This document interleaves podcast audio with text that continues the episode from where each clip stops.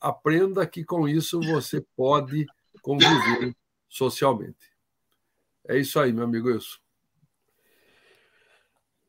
Meu querido companheiro Alain, nós tivemos um problema na transmissão, eu não sei explicar o que aconteceu. Eu entrei lá no Facebook, no, no YouTube diretamente. O YouTube também não começou a transmissão automaticamente. Aí o Facebook excluiu essa transmissão. Tá? Talvez você, você que está nos acompanhando agora está nos vendo, né? mas nós fizemos a leitura inicial já, o Alan fez os seus comentários, e eu consegui lá, pelo, diretamente pelo YouTube, iniciar a transmissão a partir de lá. Então agora nós estamos, Alain. Agora Ao nós vivo. estamos. Começamos o programa agora. Pessoal, eu sinto muito, não sei o que aconteceu. Pode ser um problema de, de fuso horário, às vezes essas plataformas que trabalham em fusos diferentes têm essas dificuldades. Talvez fosse iniciar só às 10h30. A programação estava correta, para as 9h30 eu conferi lá, tanto no, face, tanto no Facebook quanto no YouTube. Então, enfim, nós estamos de volta agora. Então, você, é, o que, que você quer que eu faça? Vamos, vamos combinar. Vamos ler novamente o texto e começar outra vez? Acho que sim, né? Vamos começar. Ó, temos agora 10 pessoas conosco. Vou pedir para o Alan já ir respondendo para os comentários que fizeram. Alan. Deixa comigo. É. Vai explicando o que aconteceu e a gente vai voltar então. Você que nos acompanha, então, tivemos um problema técnico, Vamos iniciar o programa um pouquinho depois do, do normal. Né? Possivelmente deve ter sido um problema da plataforma que nós utilizamos para fazer as nossas transmissões. Nós havíamos lido, então, o texto inicial e vamos ler novamente. Então, nós vamos, o Alan vai colocar aqui na tela para a gente, nós vamos ler o texto denominado Preserva a Ti Mesmo, a Ti Próprio, do Espírito Emmanuel, texto extraído da obra Pão Nosso, psicografada por Chico Xavier. Vamos a ele texto começa com uma citação ao Evangelho de João, capítulo, 8, versículo 11. Uma citação atribuída a Jesus. Abre aspas. Vai e não peques mais. Fecha aspas. Segue os comentários do benfeitor espiritual Emmanuel. A semente valiosa que não ajudas pode perder-se a árvore tenra que não proteges permanece exposta à destruição. A fonte que não amparas poderá secar-se. A água que não distribuis forma pântanos. O fruto não aproveitado apodrece. A terra boa que não defendes é asfixiada pela erva inútil. A enxada que não utilizas cria ferrugem. As flores que não cultivas nem sempre se repetem. O amigo que não conservas foge do teu caminho. A medicação que não respeitas na dosagem e na oportunidade que lhe dizem respeito não te beneficia o campo orgânico. Assim também é a graça divina se não guardas o favor do alto, respeitando-o em ti mesmo, se não usas os conhecimentos elevados que recebes para benefício da própria felicidade, se não prezas a contribuição que te vem de cima, não te vale a dedicação dos mensageiros espirituais. Debalde improvisarão eles milagres de amor e paciência na solução de teus problemas. Porque sem a adesão de tua vontade ao programa regenerativo, todas as medidas salvadoras resultarão imprestáveis. Vai e não peques mais. O ensinamento de Jesus é suficiente e expressivo. O médico divino proporciona a cura, mas se não a conservamos dentro de nós, ninguém poderá prever a extensão e as consequências dos novos desequilíbrios que nos sitiarão a invigilância. Muito bem. Depois do texto, a gente, eu vou chamar agora o Luiz para ele fazer os comentários. Então, nós temos aí né, ah, um, um processo. Estávamos discutindo sobre processo. Ocorreu um processo que Jesus nos descreve, né, e, e, e essa passagem ela cita uma parte do processo. Seria o meio do processo em que Jesus diz: vá e não peques mais. O início desse processo foi que aquela criatura ela recebeu um benefício. Ela recebeu o benefício da cura. Então Jesus, ao curá-la, ele iniciou um processo de recuperação, um processo de restabelecimento. Porque a doutrina nos ensina que aquela pessoa tinha um problema, né? ligado à cura, e esse problema proveniente, provavelmente, de vidas anteriores. E, Jesus, ao curá-la, ele a isentou de cumprir aquela doença naquela encarnação, mas recomendando-a para que não pecasse mais. E nesse processo, a espiritualidade respeita uma coisa que é fantástica no processo evolutivo, que é o nosso livre-arbítrio. A doutrina nos fala de uma forma muito clara que nós recebemos o benefício, mas não somos obrigados a responder aquele benefício recebido. Então, Jesus curou aquela pessoa, mas não necessariamente aquela pessoa era obrigada a deixar de errar a partir daquele momento. Ela tinha seu livre arbítrio. Ela poderia continuar cometendo os mesmos erros que no passado a levaram a aquela doença que ela era portadora. Jesus interrompeu esse processo e colocou: vá e não peques mais. E essa é a grande diferença no cristianismo. A grande diferença com relação às coisas espirituais. Não há condenação eterna. Nós, através de um processo de amor e dor, nós vamos galgando degraus, nós vamos crescendo, nós vamos evoluindo.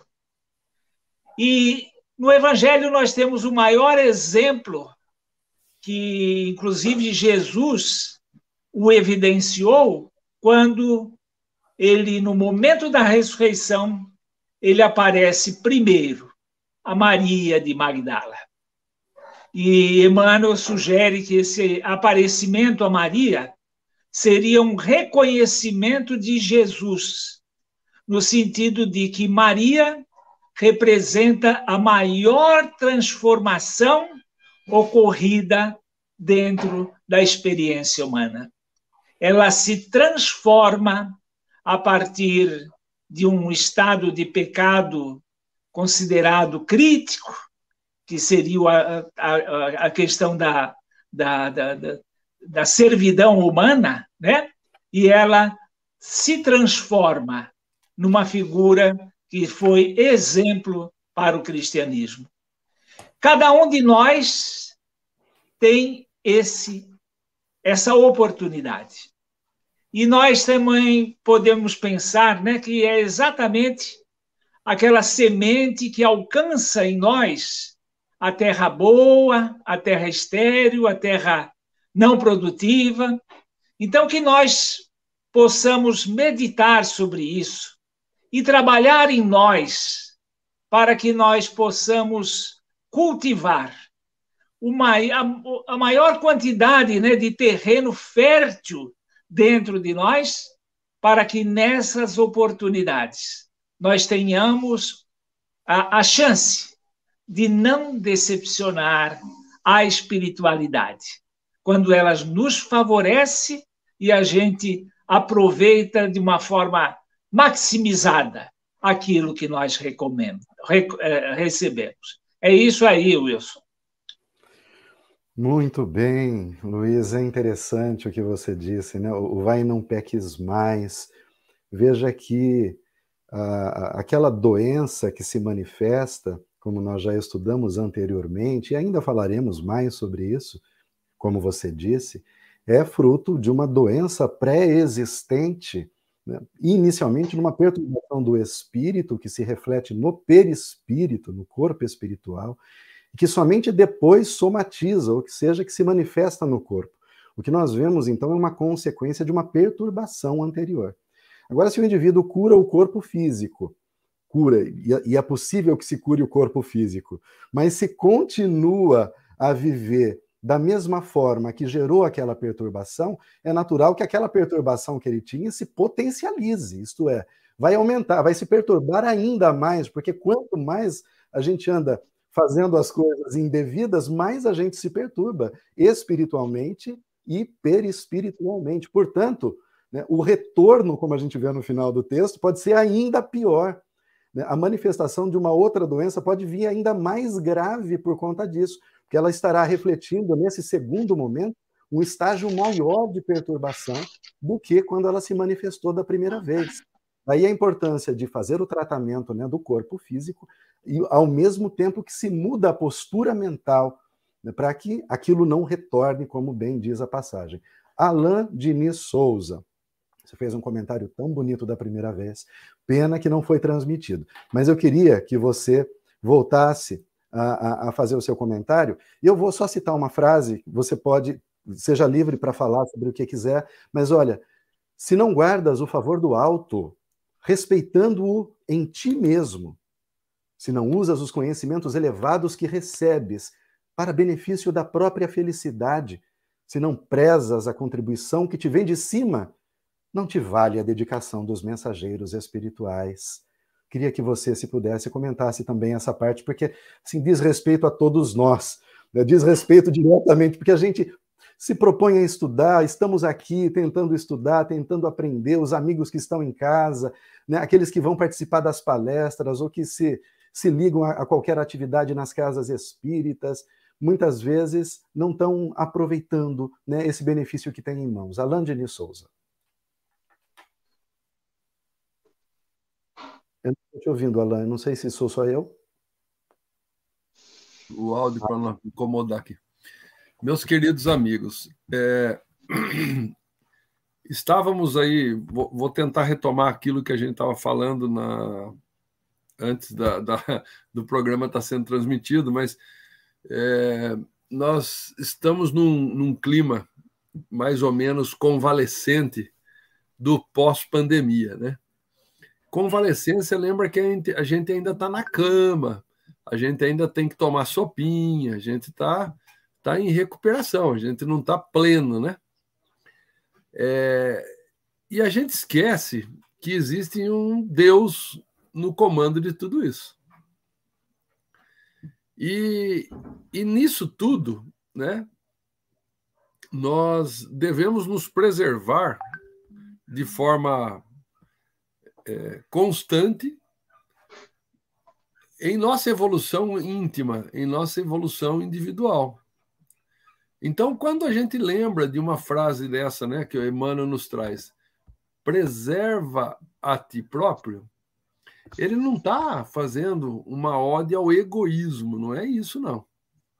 Né?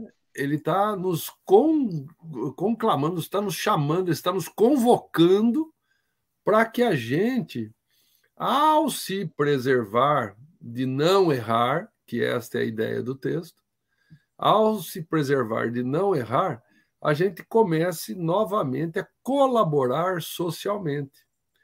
Porque o erro individual acaba incomodando o social.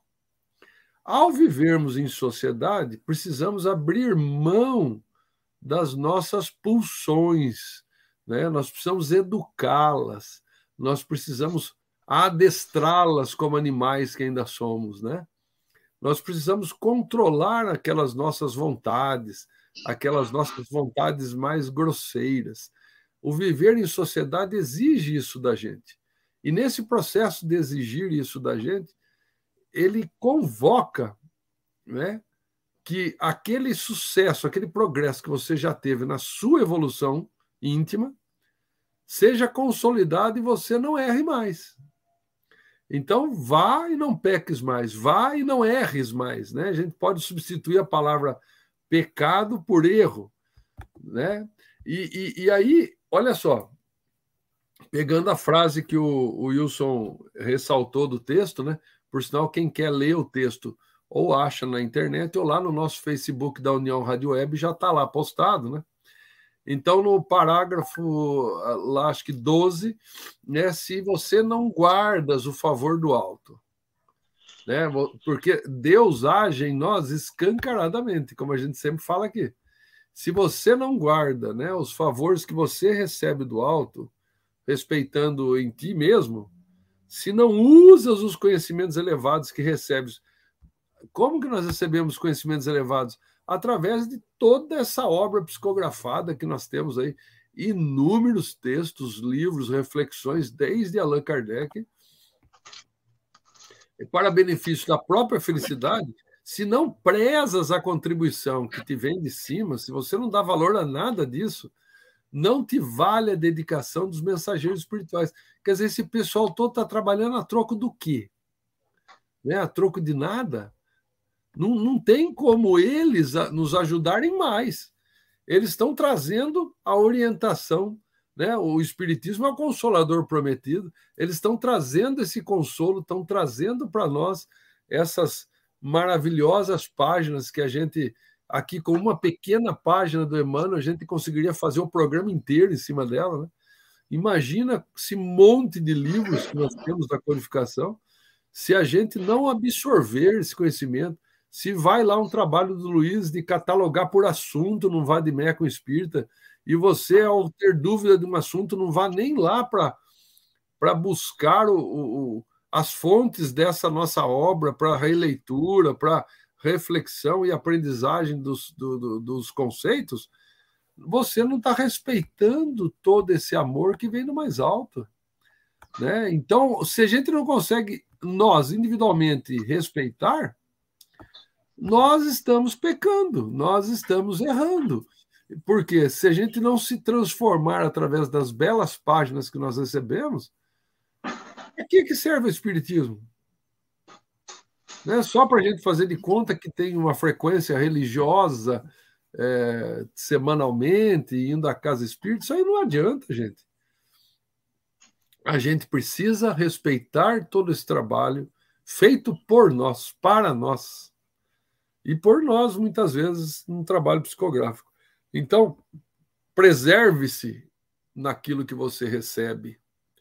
Ao fazer isso, você estará contribuindo socialmente de uma forma, é, nossa Senhora, maravilhosa para a transformação de todos nós.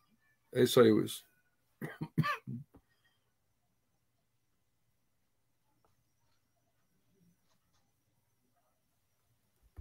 Muito interessante seu comentário, Alan.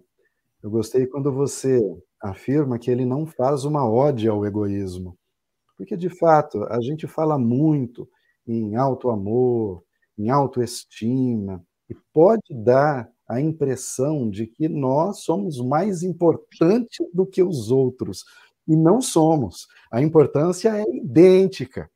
Somos exatamente tão valiosos quanto qualquer um aquela ideia de ser de sermos especiais, acho que na verdade é mais prejudicial do que benéfica, né? porque a ideia de ser especial tira você né, do mesmo nível das outras pessoas, porque para mim seria especial, o outro deve ser menos especial do que eu. Todos são especiais, então somos todos iguais, não há especiais. A, a realidade é essa. Então, eu gostei muito dessa sua dessa sua colocação né, da gente tomar cuidado para não, não se ver de forma é, é, diferente dos outros. Não é uma ode ao egoísmo, muito pelo contrário. Mas é uma preocupação de você aplicar aquilo que está recebendo, né? porque o Espiritismo, muitas vezes, a gente pode colocar isso num campo virtual.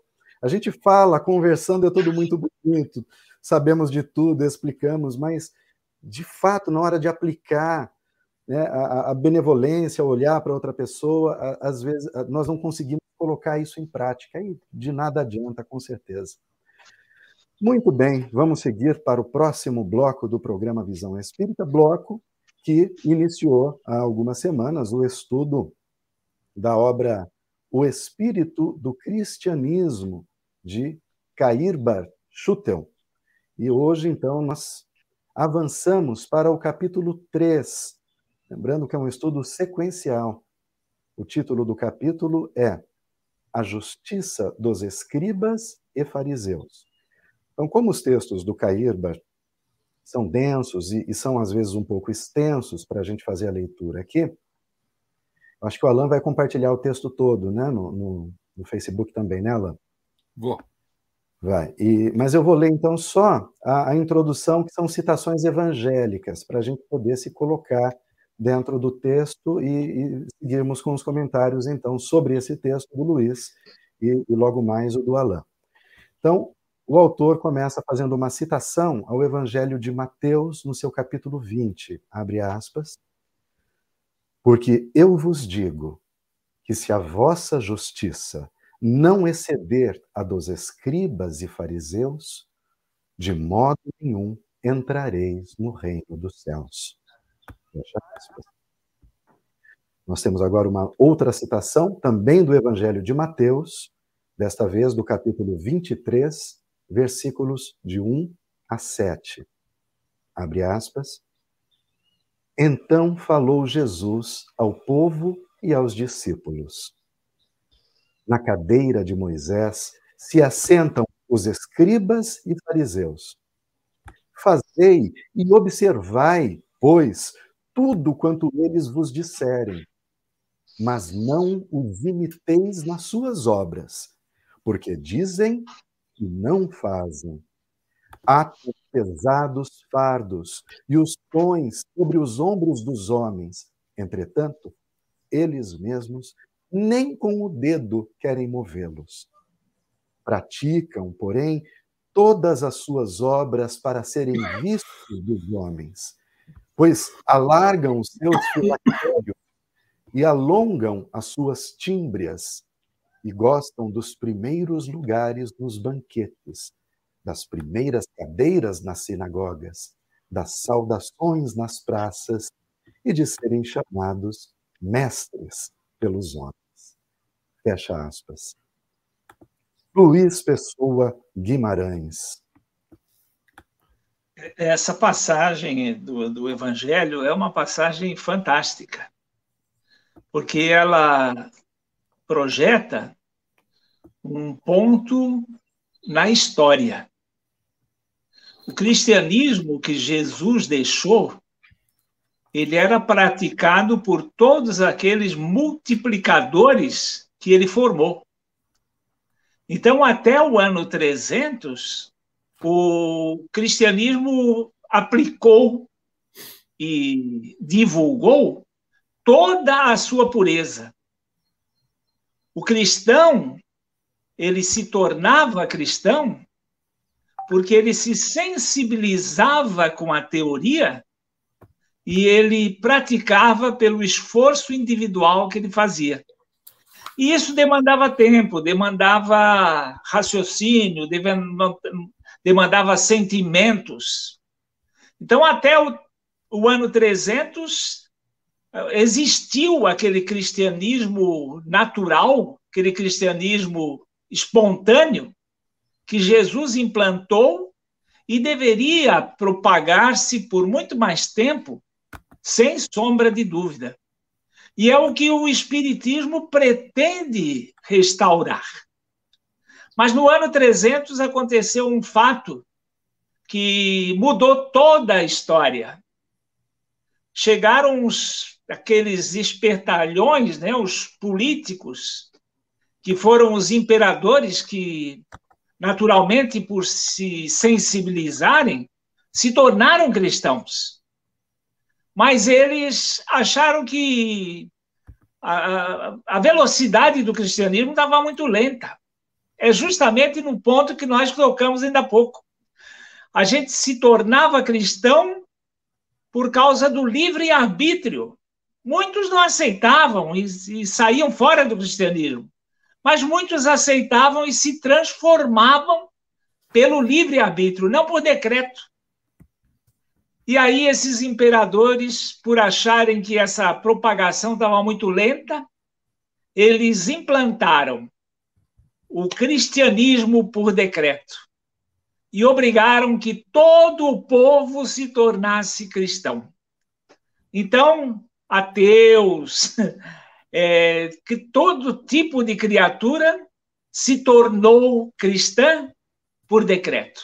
E realmente o número de adeptos do cristianismo se propagou violentamente. Ele se propagou tanto que aí aqueles que eram uh, incumbidos de divulgá-lo tiveram que alterar o processo. Ele não podia ser mais dentro de, daquele, daquele sistema natural de convencimento, de persuasão. Ele tinha que ser tecnicamente colocado de forma que todos pudessem praticar o cristianismo.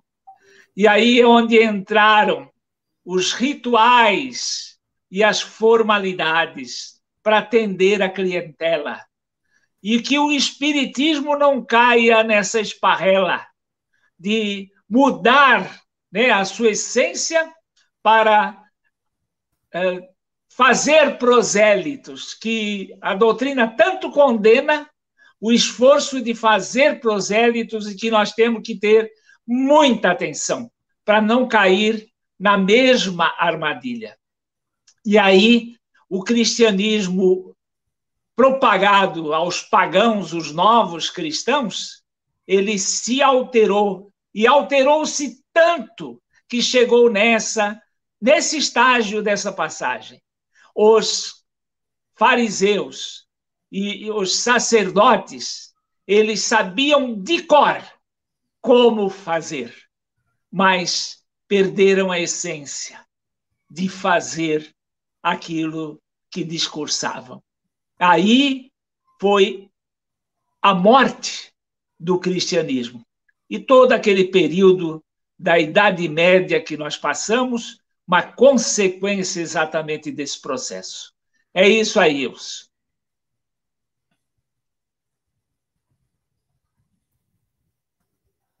Microfone. Veja que nós tivemos aqui um link perfeito, né? Texto anterior para esse texto. O texto anterior vai dizendo das coisas que recebemos do alto e que não aplicamos em nossa vida. E aqui ele vai falar dos fariseus e dos saduceus. Eu queria lembrar que os fariseus e os saduceus são considerados também a elite, a elite social, intelectual e econômica entre os judeus. E eu sempre que passo por Alain, passo ressaltando uma frase, né, Alain? Aqui, Cair Barchutel, a primeira frase do, do comentário dele, ele diz o seguinte, olha, abre aspas para Cair Barchutel. A nossa geração parece ter herdado a mania de grandeza dos antigos escribas e fariseus. Então, com isso, eu passo a palavra para o amigo Alain Diniz. Eu acho que é sintonia mesmo, viu, Wilson? porque eu ia dar ênfase justamente a essa, a essa parte do texto. É, é impressionante como foi mais fácil herdar estas características dos fariseus do que os ensinamentos de Jesus. a gente, a gente sabe Jesus, ele em toda a sua missão ele foi muito simples, né? Andava com roupas bem simples, com sandálias bem simples, comia simples. Toda a vida dele é simples. E, e acredito que é, é, uma das coisas que eu sempre ressaltei no trabalho de Jesus foi ele combater os hipócritas, né? A hipocrisia que ele via naqueles sacerdotes que estavam na função de levar o consolo àqueles que o seguiam, mas na realidade se enchiam de pompas e fartura, massacrando aqueles que estavam é, sobre sua necessidade psicológica, emocional. Infelizmente, a gente vê uma continuidade disso né, nas religiões que se seguiram a esse trabalho. Nós tivemos aí uma subida de um papa ao poder agora, o último, né, o nosso papa aí, atual aí, o Francisco. O Papa Francisco, ele, ao receber a função de, de líder da Igreja Católica, ele abriu mão de se vestir com aquelas pompas todas é, na hora da sua, eu não sei como é que fala lá, de assumir a sua função lá, né? É, ele abriu mão daquilo. Então, talvez, né? E eu digo talvez porque não vai depender só dele, vai depender dos que o sucederem, né? Começa um movimento de mudança, bem devagar, porque se teve dois mil anos para entortar, não vai precisar de mais dois mil anos para desentortar, não é rápido as coisas, né?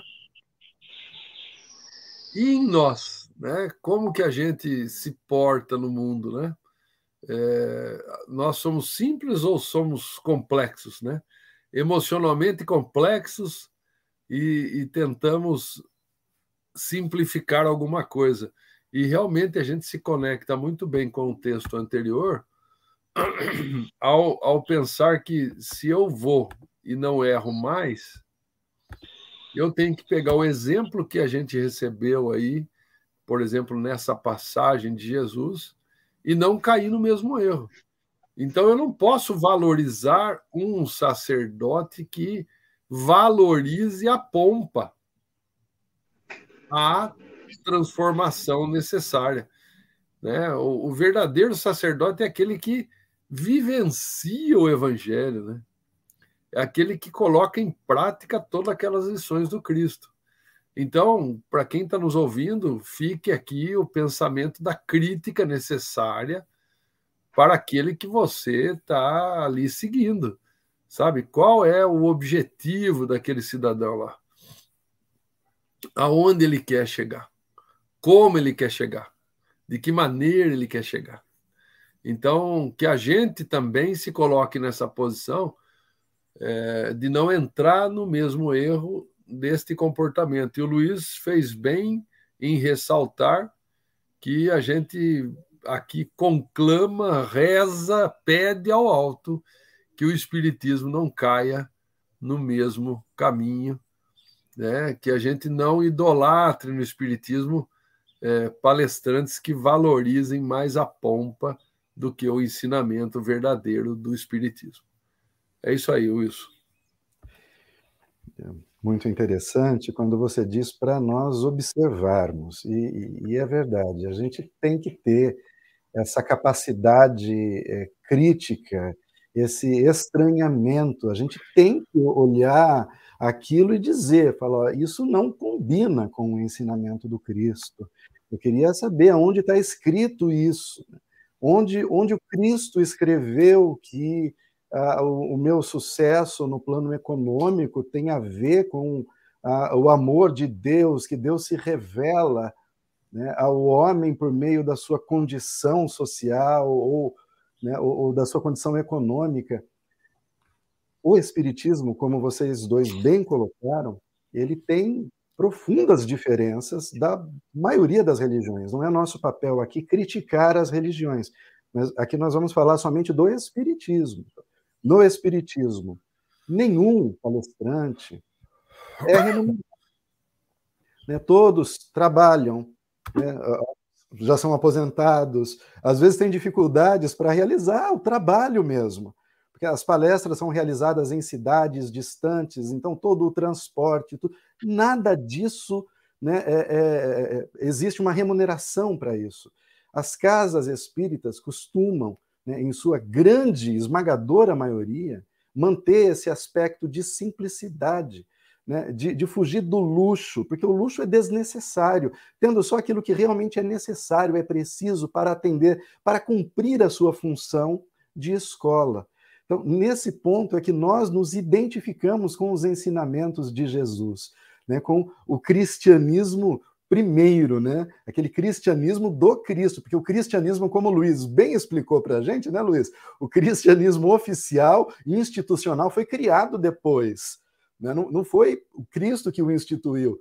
Então, que realmente né, o Espiritismo continue a, a sua jornada baseado nessa simplicidade para que nós possamos a, extrair de verdade a essência do ensinamento e que não nos percamos, porque tem tanta coisa bonita né, nesse mundo para nos distrair tantos prazeres a nos distrair que, se a gente não tomar cuidado, a gente sai do caminho e não volta mais.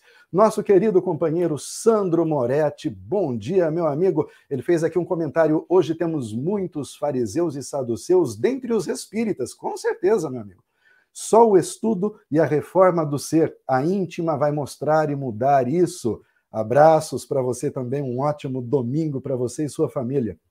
E a Lavínia também, participa aqui lá de Campinas e escolheu o nome de Francisco, em homenagem a Francisco de Assis, que o nosso amigo Alain lembrou, e trabalhou junto aos necessitados desde sua origem na Argentina. Isso é verdade. Esse Papa realmente eu tenho um grande respeito pelo trabalho dele, por tudo que ele representa, na verdade. E a Roselena também passando por aqui, dando bom dia, bom dia, Roselena, né? Um ótimo domingo para você. Nós então 10 horas e 22 minutos. Ô Wilson, Luiz queria falar alguma coisa. Opa, desculpa, eu não ouvi. Vamos lá, Luiz Guimarães, a palavra é sua, meu amigo. Só lembrando, né, Wilson, nós espíritas, muito provavelmente somos aqueles que Jesus falou, vá e não peques mais, e nós continuamos pecando, por isso estamos aqui para reutilizar essa recomendação. Só isso aí. Sim, com certeza. Certamente, como o Alan sempre fala, né? Eu sempre cito o Alan, certamente os mais perturbados somos nós. e como? pois é. Bom, hoje avançamos então para o terceiro bloco, são 10 horas e 23 minutos. No terceiro bloco, nós estudamos a obra A Gênese, os milagres e as previsões, as predições segundo o Espiritismo obra publicada no ano de 1865. É um estudo sequencial e hoje, então, avançamos para o capítulo 14, que estuda ainda os fluidos, né, a explicação de alguns fatos considerados como sobrenaturais. Avançamos para os itens é, de 20. Dois vamos lá, de 20. Né, não, aqui a gente vai diferente aqui. De 29 a 34. Nós estamos nesses itens agora. De 29 a 34, que é catalepsia, ah, ressurreições. Né? Então, eu só vou lembrar, para quem não nos acompanhou na semana passada, né, o que é a catalepsia, porque a gente vai falar sobre isso e talvez seja um, um termo ainda desconhecido para muitos. Então, é, a catalepsia é uma condição transitória na qual o paciente apresenta uma incapacidade na movimentação de partes do corpo. Né? Então, é, é sempre localizado, ou nos membros, na cabeça, ou até na fala, podendo também envolver a parte respiratória. E a gente fala também sobre letargia. Então, esta, diferente da catalepsia, a, a, a, suspensão é geral, é generalizada. Então, ocorre uma suspensão das forças vitais que dá ao corpo todas as aparências da morte. Então, parece que realmente a pessoa que está, está passando por um, um ataque né, é, é, letárgico, parece que realmente está morta. Então, sobre esses itens que nós falamos, a, a, primeira questão, extraída do item 29, a citação é a seguinte: citação do texto, abre aspas. As lesões dolorosas do corpo repercutem, pois, no espírito, qual choque elétrico por intermédio do fluido perispirítico, que parece ter nos nervos os seus fios condutores. Então, baseado nessa afirmação, a gente pergunta: que papel desempenha o perispírito na transmissão das sensações captadas pelos órgãos dos sentidos? É o Luiz, né, que vem agora? É. Tá bom. O... Quando você estuda né, a questão dos centros de forças, você tem lá aquilo parecido com aquelas chupetinhas quando se faz os exames né, cardiológicos. Então, você tem os plexos e você tem os centros de força, que são os elementos que se unem com relação ao corpo material e o corpo espiritual. Os nervos conduzem as sensações até o nosso cérebro. E a partir daí, eles transmitem ao corpo espiritual, que o transmite ao, ao espírito, que comunica né, e que, que preside a todo esse processo. Então, o corpo espiritual através dos seus plexos, é que recebe do corpo físico essas sensações recebidas através de um processo de dor ou um processo de que, que é transmitido ao cérebro por pelos centros de força. Muito bem. Deixa eu fazer uma correção aqui. O nosso querido companheiro Francisco Moretti, ele nos alertou aqui que, na verdade, a Gênese é de 1868, tá? Não é 1865, conforme está na tela aí. Vou pedir até para o Alan tirar da tela e corrigi-la. É o que eu Vou estava fazer. lá registrado, né? A gente só seguiu aqui o registro. Mas vamos corrigir. Obrigado, Francisco. Sempre atento, isso é muito importante. Estamos aqui juntos para aprendermos. E a Vera, a Vera é 1868. Eu acabei de conferir aqui, é isso mesmo. O Céu e o Inferno é de 1865, Luiz. Céu e Inferno 65 e, e a Gênese de 68. Vamos lá. A Vera passou, deixou comentário também. Bom dia, Vera. Todos nós estamos vibrando por você, para que nós possamos, né, juntos, contribuir de alguma forma para que os bons espíritos possam atuar em seu favor, atendendo a todas as suas necessidades, lembrando que nós somos atendidos diuturnamente. Para isso é importante que façamos uma conexão com o nosso guia espiritual, o nosso anjo da guarda, e certamente quando trabalhamos por nós mesmos, também estamos em contato direto para receber aquilo que necessitamos. Mas vamos seguir para o nosso estudo, então. A gente vai aqui. O item 2 são comuns para o Alain, são comuns, Alain, os relatos de soldados que, no auge da batalha, acabam sendo feridos e nem percebem aqueles ferimentos. Só vão dar conta da gravidade dos seus ferimentos ou sentir qualquer dor depois, algum tempo depois.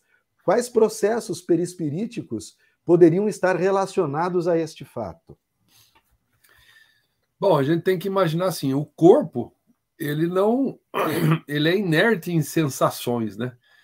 ele só assente com a presença espiritual. É só a gente observar um corpo morto, sem o espírito presente, nada vai sentir. Ok? Então, nós precisamos dessa união corpo físico, espírito e perispírito para sensações acontecerem naquele corpo físico, tá? Então, num momento ali de algo muito doloroso no corpo físico e o espírito entendendo que aquilo é, seria difícil de ser aceito pelo, pelo corpo físico, ele como que retraísse a sensibilidade perispiritual desse, dessa parte do corpo e, e, vamos falar assim, não é, não é desse jeito, mas só para a gente entender. É como se o perispírito fosse para dentro do espírito, tirasse a sensação do corpo físico. Não é desse jeito, mas é mais ou menos assim. Ele tira a sensibilidade dali. E aquela dor, aquele ferimento, aquela, aquela situação não é sentida pelo corpo físico. Por exemplo, nós temos relatos no livro Ave Cristo, na hora que os os cristãos iam ser mortos na arena pelos leões, eles nada sentiam. O, o, a dor que eles poderiam sentir é, era descontinuada no sentimento, do, no sentido do corpo físico. Aquilo vinha para o espiritual, porque eles não precisavam passar por aquela dor. Eles estavam passando como um acesso de loucura dos romanos que estavam conduzindo aqueles teatros horrorosos é, com seres humanos. Então, eles não precisavam passar por aquela dor, e o corpo, então, o espírito já era retirado do corpo ali, junto com o perispírito, evidentemente, e aquele corpo nada sentia do que ali acontecia. Eu acho que tá bom explicar assim, isso. Excelente, Alain. Inclusive, o seu exemplo foi muito bom, porque é, é isso que eu ia citar, inclusive, que apesar de não haver a sensibilidade, não significa que não houve um trauma grave ali no corpo físico. Houve né? o trauma. Né? Houve o trauma, aquele ferimento po poderia ser, inclusive, mortal. É. Mas a pessoa não sentiu dor. Depois, é, depois é que vai perceber, ou até ao desencarne, como você bem citou nesse caso em, em Ave Cristo, que eles eram protegidos. É muito interessante. E lembrando também que essa é, nós estamos aqui tratando das explicações espíritas né, dadas por Allan Kardec no, na obra A Gênese. Não significa que isso não é a negação de qualquer outra explicação científica, né, médica para o caso. Né? As explicações são concomitantes, elas se completam. Né? Próprio Kardec fala isso. Né? Em determinado ponto, ele vai dizer aqui que vamos ver onde que ele cita aqui.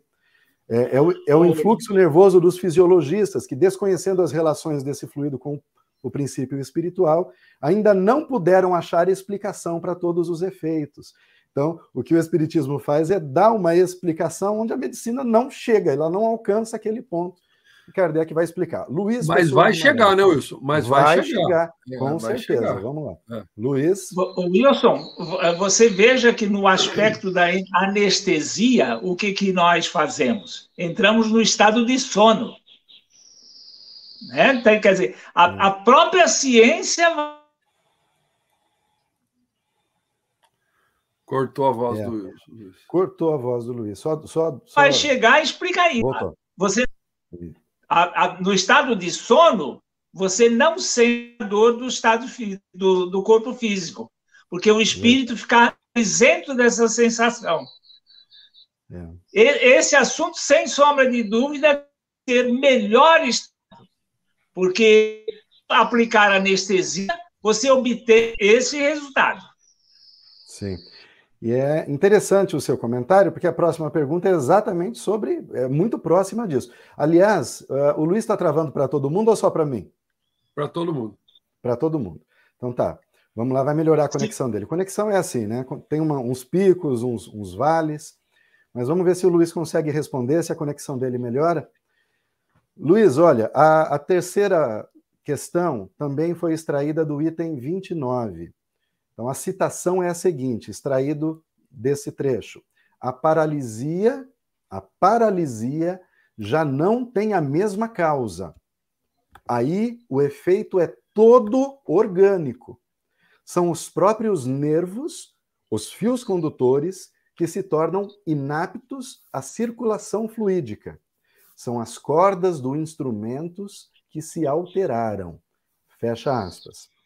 E a questão é: se nesses casos de paralisia, se, não, se, se nenhum papel exerce o perispírito, como se apresentaria um espírito que estivesse ligado a um corpo doente, paralítico, quando, por exemplo, em estado de emancipação? Luiz Pessoa Guimarães. Melhorou, melhorou a fala, não? Melhorou. Parece que está mais fluido. Tá Isso. Nós, nós explicávamos que dentro do corpo físico você tem os centros de força que se comunicam com os plexos. Tá? Então, é através dessas, dessas ligações é que se estabelece a comunicação espírito e corpo. Ou então, quando há a paralisia, o defeito se está nos nos centros de força, que são conduzidos pelos nervos. Então, a questão do nervo falho, ele não transmite a sensação ao plexo que está no espírito. Então, se por falha desse mecanismo no corpo físico, o espírito não tem condições de comandar aquele corpo físico.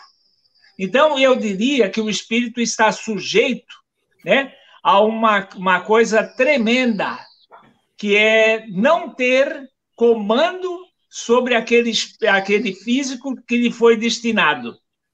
O que, que o espírito pode desenvolver nesse caso?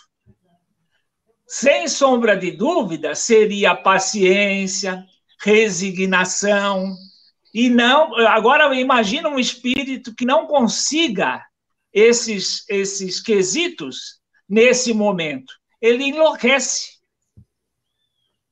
Então, seria aproximadamente, eu não teria nem capacidade para explicar o caso dos excepcionais. Né? Os casos, o caso dos excepcionais é, é uma ligação do, do espírito com o cérebro físico. Então, o espírito se vê limitado a, ter, a, a obter aquilo lá que ele tem consciência que pode, mas a ferramenta não, não, não lhe permite isso. Seria como o, o, o médico que tivesse que realizar a operação com instrumentos precários, né? Ou um artista que tivesse que tocar violão num violão é, sem recursos sonoros, né? Então seria mais ou menos isso, Wilson. Tá, eu só queria acrescentar que no final a pergunta ainda ficou sem resposta. Assim, esse espírito, então nós sabemos que aí é um problema orgânico. Então o problema está lá no organismo, é no instrumento, né? Como você colocou, na, é na viola, é ali no instrumento que não toca direito, está sem corda, está oco, está rachado. Mas o espírito, como ele, esse espírito estaria então em condições perfeitas, adequadas, no momento de emancipação, por exemplo, que ele se liberta Sim. durante o sono. Durante o sono ele está ele tá pleno, ele está completinho. Plenamente, plenamente apto. Tanto assim que existem relatos de excepcionais que se manifestam no plano espiritual. É, ah, então, tá. o espírito está plenamente, com todo o seu potencial, apto. Ele só não, quer, não tem condições de se instrumentalizar. É como você pedisse para um médico operar sem bisturi. Entendi. Excelente, Luiz. Perfeito. Nós vamos então seguir. A quarta questão, aí a gente já vai avançar para o item 30. Eu vou ler um trechinho que foi extraído pinçado ali do item 30. Abre aspas. Wilson. Sim. Eu, eu queria só acrescentar mais uma coisa que nós, claro. espíritas, temos que aprender a explorar mais. Uhum. No passado se faria muita, fazia muita evocação. E hoje nós temos muitos excepcionais convivendo conosco. Mas a gente nunca vê uma experiência evocando um excepcional desse no sentido de tentar ajudá-lo, né, com aquilo que as suas limitações físicas não permitem conhecer sobre ele. Teríamos que explorar mais isso. Falando nisso, eu não me lembro. Existe algum caso na, na, no Céu e o Inferno, por exemplo, quando Kardec faz evocações, de algum, algum caso de, de pessoas evocadas com problemas físicos? Eu não me lembro. Você eu teria que consultar o Vadimeco Espírita. É, eu não me lembro também. De cabeça mas não vou lembrar também, mas tem sim, deve ter sim. É, mas é um comentário interessante, Luiz. Porque, verdade, Kardec, eu lembro de uma, eu lembro, desculpa, eu lembro de uma evocação que Kardec faz de um cara que havia suicidado pulando na frente de um trem. É, porque ele queria entender como é que estava a situação dele no plano espiritual, Aí, no caso, ele não se manifesta, se manifesta um espírito é, que estava ajudando ele naquele momento, explicando a situação dele. Então, deve ter, porque Kardec ele era um, um pesquisador, né? Ele ia atrás de, de todo quanto é tipo de possibilidade que surgisse na cabeça dele lá. Existe um livro da Nancy Pullman Giolano que ela relata. O filho dela era excepcional e ela se encontra com ele no plano espiritual e ela relata, é perfeito. Ah, Agora, o livro dos espíritos fala na questão dos excepcionais, na questão 371, 374 e 847. Muito interessante. Bom, vamos lá, vamos, vamos seguir aqui. O, o céu e o inferno também tem uma referência aqui. Tem? Na, no, no, no capítulo oitavo, Item o primeiro. Eu não, é que eu não, não tá aqui, tá longe de mim aqui, senão eu pegaria para. Não, gente, fica tranquilo, gente... fica tranquilo. Qualquer um aqui quiser consultar, é só pegar é, excepcional lá no Vadimeco. Excelente. vademecumespírita.com.br, lembrem-se disso. Lá tem todas as referências dos assuntos que a gente trata aqui também. Então vamos lá. Alain Diniz Souza. A gente vai então agora fazer uma, uma pensar um trecho encontrado no item 30. Abre aspas. Enquanto não está rompido o último fio, o espírito pode, quer por uma ação energética de sua própria vontade, quer por um influxo fluídico estranho, igualmente forte, ser chamado de volta ao corpo. Fecha aspas. Essas aspas que eu estou abrindo é para Allan Kardec, tá? São trechos de Allan Kardec. Então, com base nesse trecho, a gente questiona: após o total rompimento das ligações do espírito com o corpo, Alain, ainda seria possível que este voltasse a reanimá-lo?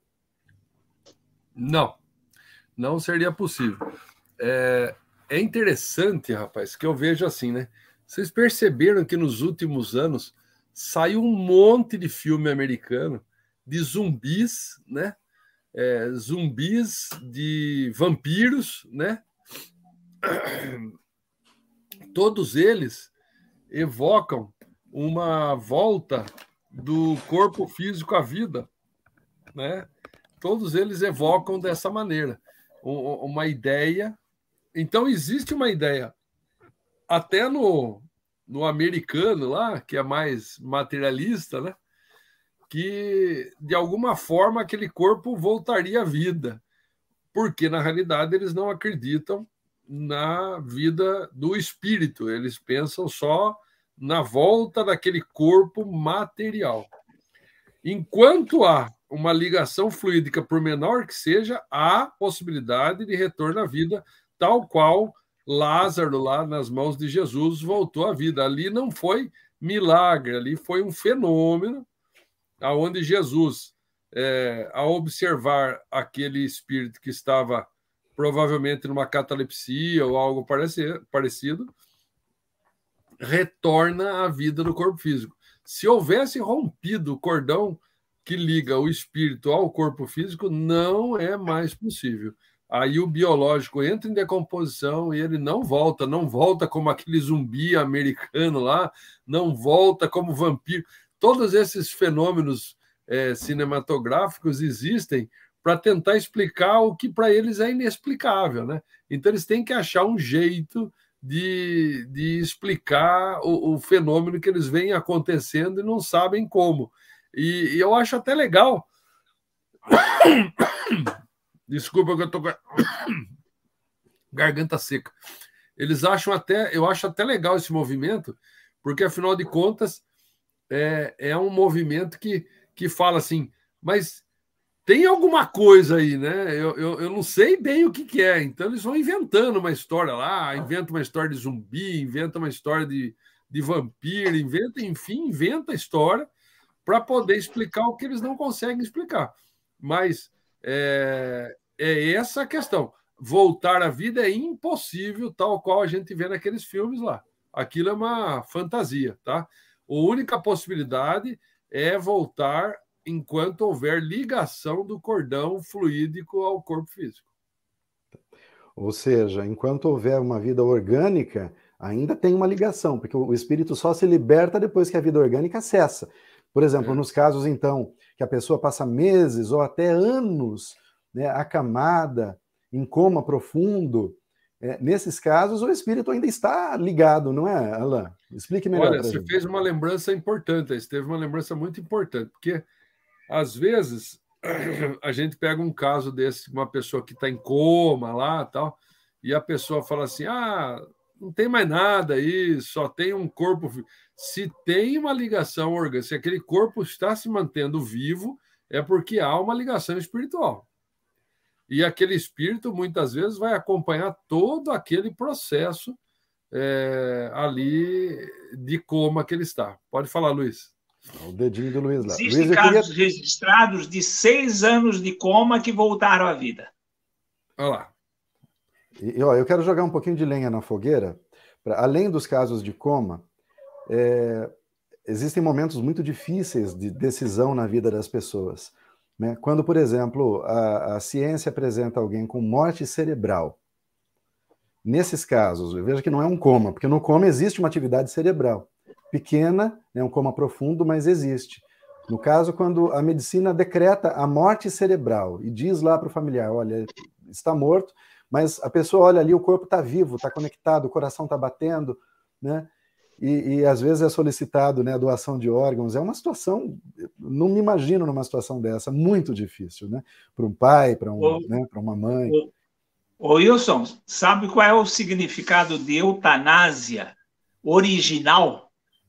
Boa morte. Boa morte. Com o tempo, ele foi mudando esse sentido.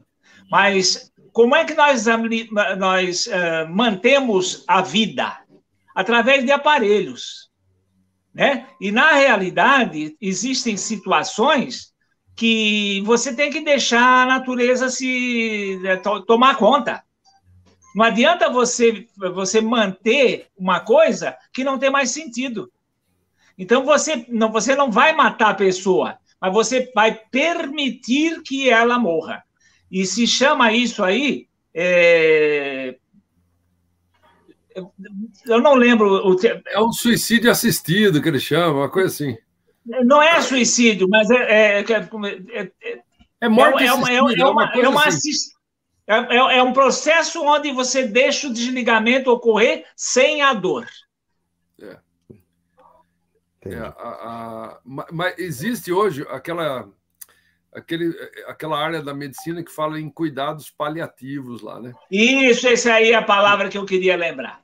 Cuidados é. paliativos. É, e, e, aí nessa busca desses cuidados paliativos, a gente tem que tomar uma certa. Uma, tem que ter uma certa atenção com isso, por quê? Realmente o que o Luiz falou procede totalmente. Né? Se não houvesse o um aparelho mantendo vivo, aquele corpo estava morto. É isso aí. Né? Então a gente tem que entender que, que existe algo além disso que a gente tem que tomar um pouco de cuidado. Inclusive, eu, eu seria assim, aonde que eu, eu ouvi esses dias, eu estava escutando alguma palestra, depois eu vou lembrar, não era espírita, não é, aonde a médica fala que ela concorda, ela, ela é especialista em cuidados paliativos, né? Em tirar a dor, mas permitir a morte, entendeu? Isso é, aí, é, assim, é exatamente é, você, isso. É, você, você vai tentar diminuir o sofrimento. Isso. Mas a, a morte é o aprendizado da vida também. Você tem que aprender a morrer também, faz parte do processo aprender a morrer de forma mais. É, é um, são ciclos. Eu realmente acredito no Espiritismo, então é, é, é, aquele corpo físico já não me serve mais. Eu preciso de um outro. Para isso, eu preciso desencarnar, ir para o plano espiritual, rever meu processo evolutivo para poder receber outro. Não, não tem outra maneira de evoluir. Né? O, o Alan, é exatamente isso. O suicídio é a interrupção da vida. Isso. Agora, o cuidado paliativo é a permissão que a vida se escoa. Isso. É, olha, é uma coisa assim, é um, é um assunto muito intrincado, não é, Luiz e, e Alain? Porque Veja, né, nós chegamos no ponto em que lemos lá e compreendemos que, enquanto há uma vida orgânica, há uma possível possibilidade de retorno. Né? Quando há total extinção da vida orgânica, não há mais possibilidade de retorno. Então, isso poderia dar entendimento, a, no caso, então, mesmo da morte cerebral, por um influxo externo, né? Jesus, por exemplo, poderia fazê-lo voltar à vida. E isso pode gerar uma. Né, é, é, é muito complexo. Luiz? O Wilson, o que, que os espíritos fazem naquele processo que nós conhecemos, melhora da morte? Eles Sim. fazem com que aquele parente que está segurando o, o, quase defunto se retire. E na hora uhum. que aquele cara vai dar uma voltinha, eles desligam o corpo físico. Então, mas nesse caso, não é nem o parente, porque é a máquina. Pode não ter parente nenhum lá, mas mecanicamente. Então, é isso que eu te digo. O parente, o parente é mais fácil, porque você tira de perto. Exato, a máquina é, você desliga. É. Pois é. Não, Tira a máquina, a máquina é invenção.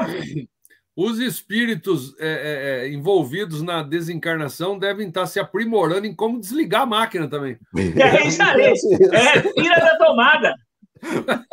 Porque você imagina, às vezes o espírito já está liberto lá do outro lado, praticamente falta pouca coisa, mas não consegue se libertar porque, né, totalmente porque ainda está preso ali, que o organismo ainda está funcionando. É, é difícil, é difícil. É uma situação complicada. 10 horas e 51 minutos. Item 5, também extraído do item 31. Esse trecho, Kardec diz o seguinte: o espírito encarnado ou desencarnado é o agente propulsor que infiltra num corpo deteriorado uma parte da substância de seu envoltório fluídico. A cura se opera pela substituição de uma molécula malsã por uma molécula sã. Fecha aspas, foi a citação de Allan Kardec.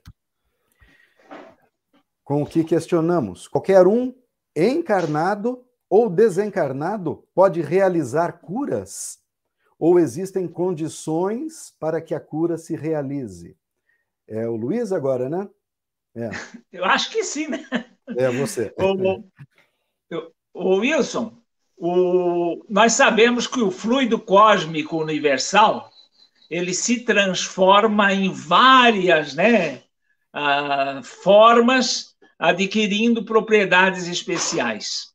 Para essa, para esse mistério é essencial que existe, que exista o fluido curador. Então, aquela pessoa é, que é, é que, que possui esse fluido, por isso que existe o médium de cura. É aquele que vem com esse fluido desenvolvido para se prestar nesses momentos a essa finalidade. Eu tive um caso dentro de uma aula de, da Gênese, que umas 12 alunos no meio, uma aluna, ela sentiu mexerem nos seus seios durante a aula. E ela então depois comentou comigo. Ela estava com um tumor no seio e ela ia operar no dia seguinte ou dois dias após. Eu recomendei que ela uh, procurasse o seu médico, relatasse o que aconteceu e que ele fizesse uma nova, um novo exame. E ele constatou que aquele uh, tumor que ia ser removido foi exterminado. Muito provavelmente ali entre os alunos havia um médium que possuía esse fluido curador e os espíritos se utilizaram dele para processar a cura. Então, o elemento essencial para que se processe a cura é o fluido de cura. Excelente. Vamos aproveitar aqui, queria lembrar, a Isabel, a Isabel Bulo, ela faz um comentário, se alguém lembrar, o Alain ou o Luiz, vocês já ouviram algum caso de catalepsia ou isso já não se dá mais por alguma razão? Ainda se dá. Ainda se dá. É que a ciência, na realidade. Está dando para ouvir, não? Tá. Pode falar. A, a ciência está tá, tá desenvolvendo métodos de evitar. E diz que um dos métodos que deveria ser quase que um ritual numa morte é colocar o espelho na frente da narina. Porque ainda, por mínimo que seja a respiração, ela, ele detecta. Ok. Alain, quer comentar alguma coisa? É, outro dia eu perguntei isso para o Geraldo, que é médico, né? É, e ele falou que, sim, o caso são muito raros hoje, já que existem muitos equipamentos, né? que, que fazem vários tipos de exame. Agora, em locais mais, é, é isso. mais pobres, remotos, né? é, mais remotos, com menos recurso, isso pode acontecer normalmente. Infelizmente Ótimo. ainda. Pois é. Bom, a Lavínia, ela lembrou aqui eh, o termo, né? É, é ortotanásia, né? a condução para a morte. A Lavínia ajudou aqui a lembrar o nome do termo. É o nome do cuidado paliativo ela contribui aqui conosco. Obrigado, viu, Lavínia? É. A Daniele também passou por aqui. Né? Aí a Lavínia mesmo faz uma pergunta. Né? Como explicar a volta do coma? Ah, merecimento, né? É, é puro merecimento desse espírito. Ele passou por um período necessário também ali naquele processo, e daí por algum tipo de merecimento, que aí a gente teria que ver cada caso, né? Ele volta à vida. Né? Agora, quem vai passar por um. Já pensou que a gente já está aprisionado no corpo físico, agora está aprisionado e ainda preso numa cama e sem poder falar, e normalmente por seis anos escutando todo mundo falando na sua volta, haja prisão para esse espírito aí. Viu, mas Alain ou Luiz também pode responder, mas essa pessoa que está em coma, ele tem é, emancipação, ou seja, esse espírito ele está operando lá no plano espiritual, trabalhando, estudando, fazendo seu, seus afazeres lá, ou ele está realmente ali preso na cama? Como isso funciona? Como isso se dá? Luiz, Luiz passar para o Luiz aquilo? Isso. Isso depende da evolução, eh, depende da evolução do espírito. Quanto mais desligado do corpo físico, mais facilidade ele tem para fazer isso. Agora, quanto a esse caso anterior, eu vivenciei um caso prático. Eu tive um primo que ele era evangélico e foi no Rio de Janeiro. Ele estava morrendo e praticamente estava. O médico não deu horas para ele. Aí eu cheguei no ouvidinho dele e disse assim: a sua religião te ensinou que vocês ficam esperando o sono eterno. Então não entra nessa. Se, se você começar a ver gente perto de você, pode acreditar que é verdade. E aí de, de, de, cair fora, né? Como eles eram tudo crente, a mulher dele queria saber o que que, o que que eu falei. E ele, depois de alguns dias, ou 15 dias, uma coisa, ele voltou. Aí ela perguntou para ele. E ele chegava e dizia assim: Não, ele falou coisas muito bonitas para mim. ele não falou o que eu falei. Ele ouviu plenamente. E você vê que, inclusive, pode ser até ajudado no processo de retomada dele. Muito bem, muito bem. São 10 horas e 58 minutos. Nós perdemos alguns minutos no começo do programa de hoje, perdemos não por conta de problemas técnicos, o programa ficou um pouquinho mais curtinho do que normalmente fica. Nós queremos novamente agradecer a todos os companheiros e companheiras que passaram por aqui, que participaram, que deixaram ali seus comentários, seu joinha. Reiteramos o nosso pedido para que se inscrevam em nosso canal. Olha, é curioso, viu? A gente estava olhando os números ainda. É, praticamente 20% só das pessoas que nos assistem são inscritas no canal. Então, inscrever-se no canal para a gente é muito bom, porque a gente, o YouTube também distribui esse vídeo para mais pessoas. E é um conteúdo tão importante, tantos assuntos importantes foram tratados aqui, eu aprendi tanto. Então, nós pedimos para que você, se você puder, inscreva-se no canal, marque o sininho para poder receber as notificações e nos ajudar no programa Visão Espírita. Novamente, eu agradeço pela generosidade dos companheiros aqui, do Alain e do Luiz. Agradeço o nosso companheiro Geraldo de Tarso, que está viajando. Semana que vem ele já está. Não, semana que vem é o primeiro domingo do mês, né? Então, semana que vem eu estou com vocês novamente. Que alegria! Né? Estaremos juntos na próxima semana.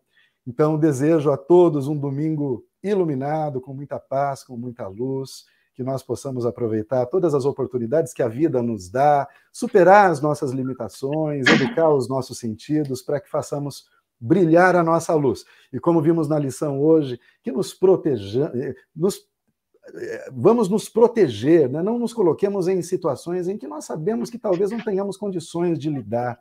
Né? Uma vez que nós estejamos bem, aí sim, né, Alain e Luiz, aí nós sim poderemos ser instrumentos para a implantação da paz aqui na Terra, do Evangelho na Terra. Então, muito obrigado a todos, um grande abraço. Eu passo aqui a, a palavra para o nosso amigo Luiz Pessoa Guimarães para as últimas considerações e depois para o nosso amigo Alain Diniz Souza.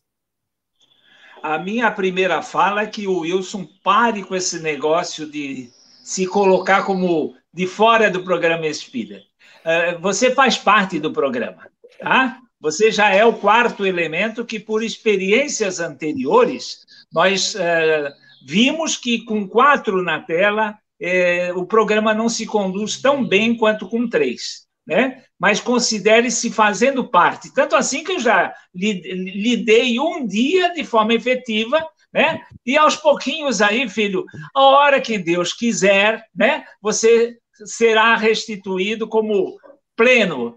Aí eu até recomendo, e você que trate de, de cuidar disso, arranje um backup, é, para que também para que também ele possa ser introduzido de forma gradual. Amanhã eu estarei em Santa Bárbara do Oeste, no Centro Espírita Batuíra.